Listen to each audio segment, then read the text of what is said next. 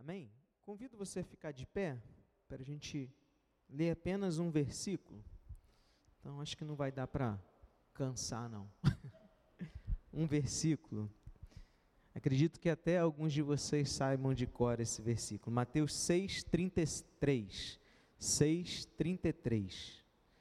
Mateus 6, 33.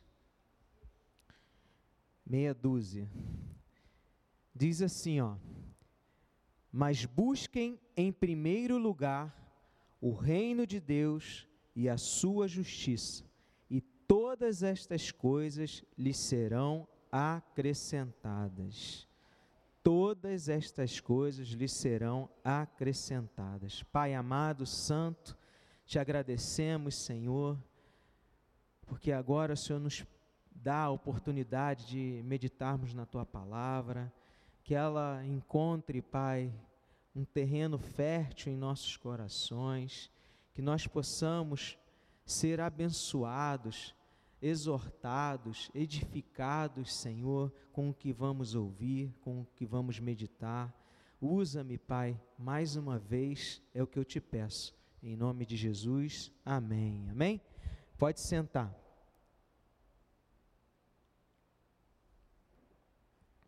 Como acabamos de ler, nós, como servos de Deus, precisamos e devemos priorizar o reino de Deus. Amém? E talvez você possa estar se perguntando, mas o que é o reino de Deus? E aí o apóstolo Paulo, ele nos dá essa resposta, lá em Romanos 14, 17. Para que não haja dúvida. Romanos 14, 17. O apóstolo Paulo diz assim: ele nos ensina que o reino de Deus é justiça, paz, alegria no Espírito Santo. Então, o reino de Deus é justiça, paz e alegria no Espírito Santo. O que Paulo quer nos dizer? Que o reino de Deus é o domínio e o governo do Senhor sobre todas as coisas, que é a soberania e a majestade do nosso Deus sobre tudo e todos, que é o lugar onde nós podemos desfrutar de paz, alegria, que só o Espírito Santo pode nos proporcionar. Amém? Isso é o reino de Deus e ele é vivenciado dia a dia por aqueles que o receberam. E hoje mesmo, diante dos desafios, como o pastor Daniel falou, nós podemos viver essa justiça, essa paz e essa alegria que só aqueles que são salvos, redimidos, podem experimentar. Amém? É só um gostinho que nós temos aqui no mundo de como nós passaremos a eternidade junto do Pai. Um outro ponto interessante nesse versículo de Romanos é que Paulo ele deixa bem claro o que não é o reino de Deus. Você que deve ter lido o versículo todo, ele diz assim: porque o reino de Deus não é comida nem bebida. Então, o reino de Deus não é comida e bebida coisas importantíssimas. Vocês concordam? Comida e bebida são coisas importantíssimas para a manutenção da nossa vida, mas diante do reino de Deus, elas são colocadas em segundo plano. Amém? E não é segredo para ninguém que nós vivemos dias realmente difíceis, dias conturbados, Todos os dias nós ouvimos falar de guerras, rumores de guerras, vivemos inseguros nas ruas por causa da violência, falta de recursos financeiros na maioria das famílias. Isso tudo são exemplos, né? Alguns exemplos do que nós passamos aqui no mundo. E claro que tudo isso nos traz preocupações, nos traz é, noites de insônia, nos faz viver angustiados, atormentados.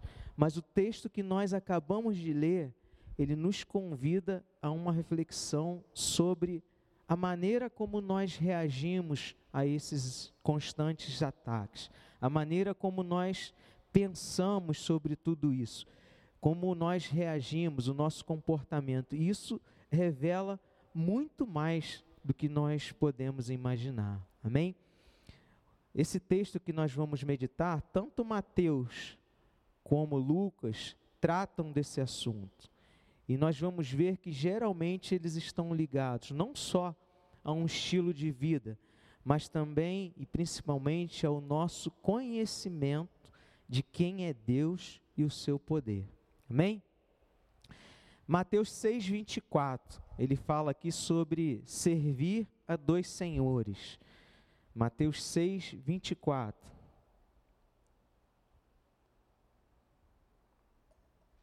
Diz assim: Ninguém pode servir a dois senhores. Por quê? Ou irá odiar a um e amar o outro, ou irá se dedicar a um e desprezar o outro. Vocês não podem servir a Deus e a riqueza e as riquezas. Nós encontramos aqui o motivo das nossas preocupações. Jesus ele deixa claro que ninguém é capaz de servir a dois senhores, seja por causa dos nossos sentimentos, seja por causa da nossa disponibilidade, o fato é que nós não podemos servir a dois senhores. E para que não haja dúvidas, ele completa dizendo que ninguém pode servir a Deus e a Mamon. O que, que quer dizer com isso? Servir a Deus ou servir as riquezas, servir a Deus ou servir a cobiça, servir a Deus ou servir a idolatria ao dinheiro, servir a Deus ou servir aos bens materiais desse mundo. Nós não servimos a dois senhores. E quando a gente tenta servir aos dois senhores, nós acabamos é, tendo consequências sobre isso. Uma primeira consequência é ansiedade. Versículo 25 desse livro de Mateus. Por isso, digo a vocês: não se preocupem com a sua vida, quanto ao que irão comer ou beber, nem com o corpo, quanto ao que irão vestir. Não é a vida mais do que o alimento, e não é o corpo mais do que as roupas? Esse tipo de preocupação faz com que dediquemos a nossa, as nossas energias, as nossas forças, a fim de, sabe, construirmos algo na tentativa de garantir uma certeza de que teremos sufici o suficiente no futuro para nos mantermos. Então, quando nós percebemos, a nossa vida ela passou e nós perdemos o propósito central de todo cristão, que nós fomos criados para quê? Para adorar e para servir ao nosso Pai. Nós fomos feitos à sua imagem e semelhança. Nós fomos feitos não com o objetivo de vivermos um consumismo desenfreado, mas para amar o Senhor, para servir, para, para adorá-lo. Amém? E quando nós ficamos pensando no que nós vamos comer, beber, vestir, é claro que na, no presente a gente precisa se preocupar com isso, mas aqui o texto fala daquilo que a gente está pensando lá no futuro, daqui 20, 30, 40 anos. Jesus ele ainda faz uma pergunta retórica aqui nesse, nesse versículo. Ele fala assim: não é a vida mais do que o alimento, e não é o corpo mais do que a roupa? E aí a gente precisa sempre lembrar que nós fomos resgatados com preço de sangue. Então a nossa vida vale muito mais do que roupa, do que o alimento. Lá em 1 Pedro 1,18 diz assim, ó, 1 Pedro 1,18. sabendo que não foi mediante coisas perecíveis, como prata ou ouro, que vocês foram resgatados da vida inútil que seus pais legaram, mas pelo precioso sangue de Cristo, como um cordeiro sem defeito e sem mácula. Foi o preço pago pela sua vida, pela minha vida.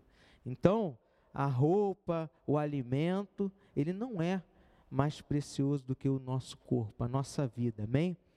É lógico, a gente sabe disso, que o nosso corpo vale muito mais do que esses bens, do que o nosso alimento. Mas nós não podemos nos esquecer, e por isso Jesus pede que nós observemos a natureza. Versículo 26. Observe as aves do céu, que não semeiam, não colhem, nem ajuntam em celeiros. No entanto, o Pai de vocês, que está no céu, as sustenta. Será que vocês não valem muito mais do que as aves? Novamente ele faz essa comparação. A gente sabe que as aves vivem dia após dia daquilo que o Senhor provê. Elas não plantam, elas não colhem, não estocam. No entanto, a gente não vê o pássaro passando fome. Jesus ele completa aqui dizendo que nós valemos muito mais do que essas aves, porque nós fomos, como nós lemos, resgatados pelo sangue do Cordeiro. E isso precisa estar bem, sabe, fresco na nossa mente nós fomos comprados por um preço altíssimo. Amém? Jesus ele acrescenta que a gente não adianta a gente ficar preocupado com o futuro. Nós não temos o controle total da situação. Por mais que a gente seja uma pessoa organizada, planejada, dedicada, nós não teremos controle total sobre o nosso futuro. E por isso, nós precisamos confiar plenamente nele. Precisamos confiar nele. Ele fala lá no versículo 27, ó: Quem de vocês, por mais que se preocupe, pode acrescentar um côvado ao curso da sua vida? Não podemos. Não podemos. É Ele que governa a nossa vida, é Ele que nos dá o sopro de vida, o respirar, é Ele que nos conduz, é Ele que nos direciona. Nós não temos essa capacidade. Ele não está dizendo aqui que agora nós podemos cruzar os braços, viver na mordomia. Não, a gente tem vários versículos na Bíblia que falam justamente o contrário. A gente precisa o quê? com o nosso suor, trabalhar, né, alcançar o nosso sustento, mas nós precisamos descansar nele. Nós fazemos isso, mas o nosso trabalho cotidiano, mas isso não vai garantir o nosso futuro. E a gente tem diversos exemplos de, de conhecidos nossos, parentes nossos, que viveram se dedicando ao trabalho, se dedicando a juntar riquezas aqui na terra, e quando chegou a hora de desfrutar isso, ou não tiveram oportunidade porque morreram, ou não tiveram oportunidade porque ficaram doentes, ou não tiveram oportunidade porque houve algum plano maluco aí do governo que tirou tudo deles. Então a gente não pode, né, ter essa, esse, esse foco de juntar as coisas aqui pensando em garantir o nosso futuro. A nossa vida tem que estar nas mãos do Senhor. Amém? O que, que ele está dizendo aqui? Que viver exageradamente preocupado com o futuro não nos garantirá que teremos sucesso. Pelo contrário, aumentaremos as chances de ficarmos doentes, infelizes, mais preocupados ainda Sabe por quê? Mesmo que você chegue lá com um caminhão de tesouros guardados, você pode não ter a preocupação de que vai faltar, mas você vai ter a preocupação de que vão te roubar. Você vai ter a preocupação de que todo mundo quer te passar para trás. Então, preocupação por preocupação não adianta. Então, assim, ajuntar tesouros, ajuntar é, riquezas nesse mundo, além do que nós precisamos, não nos garante que teremos um futuro feliz, né, um futuro saudável. Pelo contrário. Jesus aqui, ainda dentro desse assunto, ele nos dá outro exemplo, ó, 28 e 30. Ele fala assim: E por que se preocupam com o que vão vestir? Observem como crescem os lírios do campo. Eles não trabalham, não fiam. Eu, porém, afirmo a vocês que nem Salomão, em toda a sua glória, se vestiu como qualquer deles. Ora, se Deus veste assim a erva do campo, que hoje existe e amanhã é lançada no forno, não fará muito mais por vocês, homens de pequena fé? Agora, Jesus nos lembra que um dos homens mais ricos que existiu, mais sábios, não se vestiu como as flores criadas e sustentadas por Deus. E logo que a gente fala de Salomão, né, da sua riqueza, da sua sabedoria, a gente começa a imaginar como seria isso. E aí cada um aqui, dependendo da experiência de vida, dependendo de como os lugares que conhece, onde visitou, vai imaginar um Salomão diferente, né? Que vale, e a gente precisa lembrar aqui que a minha referência sobre alguém rico ou o que ele possui vai depender do meu, da minha vida, né? da, minha, da minha situação, da minha condição. Porque se hoje eu chego numa casa de alguém que tem 600 metros quadrados, móveis de mogno, piso de granito, né?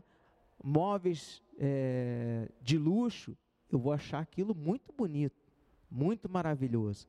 Mas a referência de Salomão aqui, para a gente ter um, um, um pouquinho de como era, a gente precisa lembrar de uma pessoa que fez uma visita a ele, uma rainha, uma pessoa que já vivia num padrão que nós não podemos nem imaginar.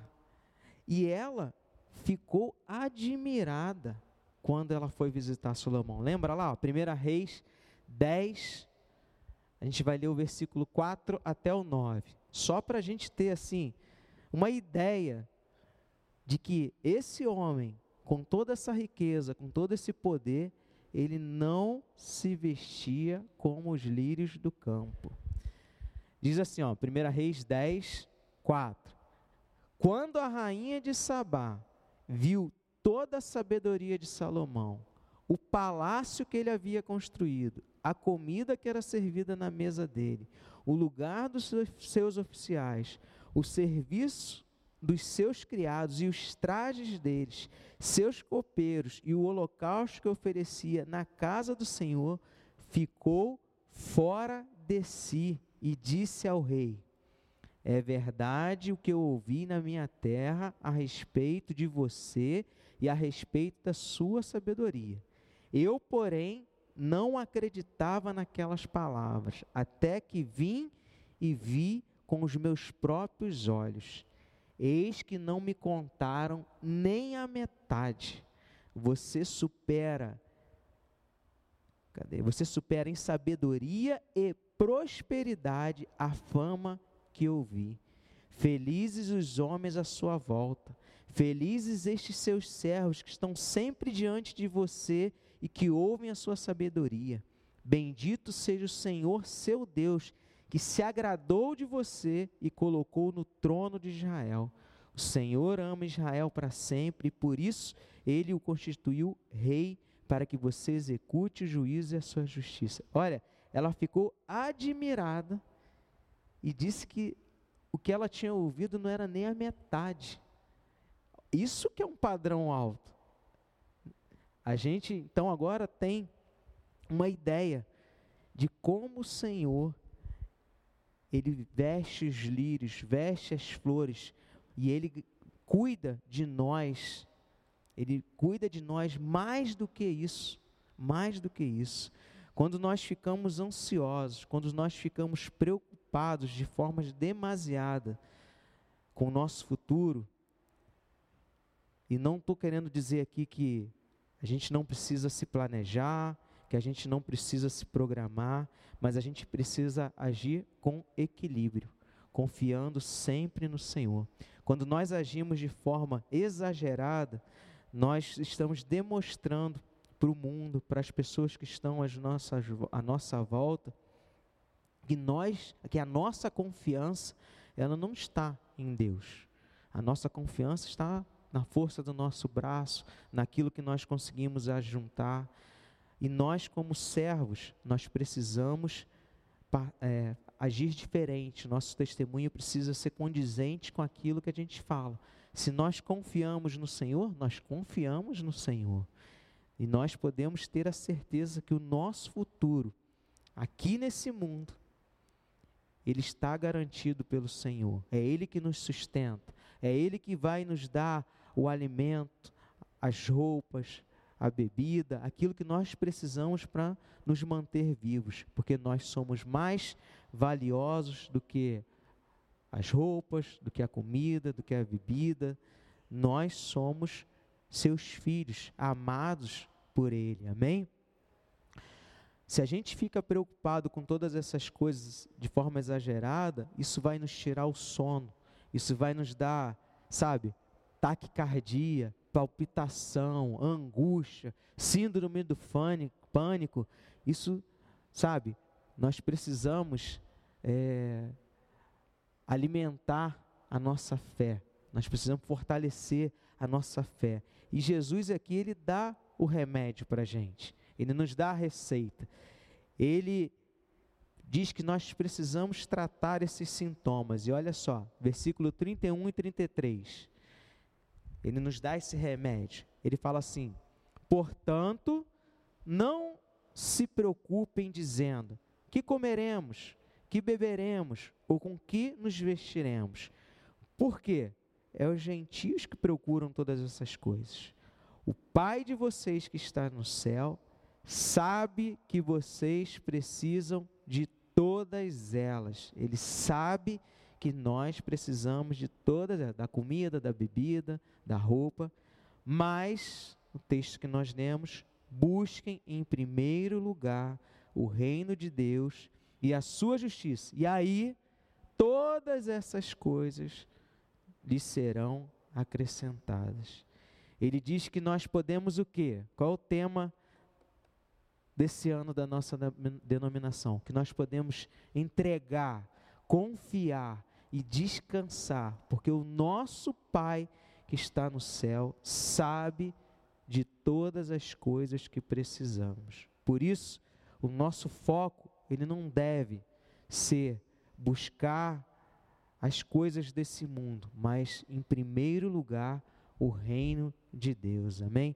Precisamos dia após dia aprender a entregar as nossas preocupações, os nossos medos, os nossos anseios nas mãos do nosso Pai. Dia após dia, nós precisamos aprender a confiar no Deus que conhece as nossas necessidades. Dia após dia, descansar, não porque queremos uma vida de facilidade, mas porque conhecemos o poder do nosso Pai. Amém? Então, dia após dia, tome uma dose desse remédio, uma dose de entrega, uma dose de confiança, uma dose de descanso, e todas as outras coisas serão acrescentadas nas nossas vidas. Isso não sou eu que estou falando, é a palavra do Senhor que nos garante, amém? E para a gente concluir, Jesus ele nos orienta viver um dia de cada vez, confiando nele. 34. Portanto, não se preocupe com o dia de amanhã, pois o amanhã trará os seus cuidados. Basta ao dia o seu próprio mal. Então a gente precisa buscar conhecer melhor o Senhor e o seu reino. Nós precisamos, dia após dia, priorizar as coisas do alto. A gente precisa lembrar, né, de onde nós viemos, para onde nós iremos. Lembrar que nós teremos uma morada eterna, que as coisas aqui são passageiras. Por mais que demore, por mais que, sabe, pareça distante a nossa aposentadoria, a nossa velhice, mas vai chegar e vai chegar rápido. Mas a eternidade, ela dura para sempre e é lá que nós vamos e precisamos ajuntar os nossos tesouros, amém? Se capacite, trabalhe, sabe, dê o seu melhor, busque dar conforto para você, para sua família, eles merecem, mas não deixe que isso tire de você o foco principal, que é a nossa salvação, que é, sabe, a nossa morada no céu. Todos os dias, como eu disse, tome não uma dose, mas uma dose dupla desse conhecimento de intimidade com Deus. É isso que vai nos garantir que nós tenhamos uma vida saudável, uma vida mais tranquila. Quando nós sabemos que podemos confiar num Deus que abre o mar vermelho, num Deus que, sabe, tira e ressuscita mortos, nós podemos descansar, que nada é impossível para Ele, nós podemos descansar. Nós vamos vivendo, fazendo aquilo que é necessário, aquilo que é preciso para o nosso sustento, para o nosso conforto, mas não é isso que é o nosso foco principal. Nós fomos criados, fomos resgatados para muito mais que isso para refletir a glória do Senhor, para adorá-lo, para louvá-lo e para um dia a gente estar junto dele para a eternidade. Amém?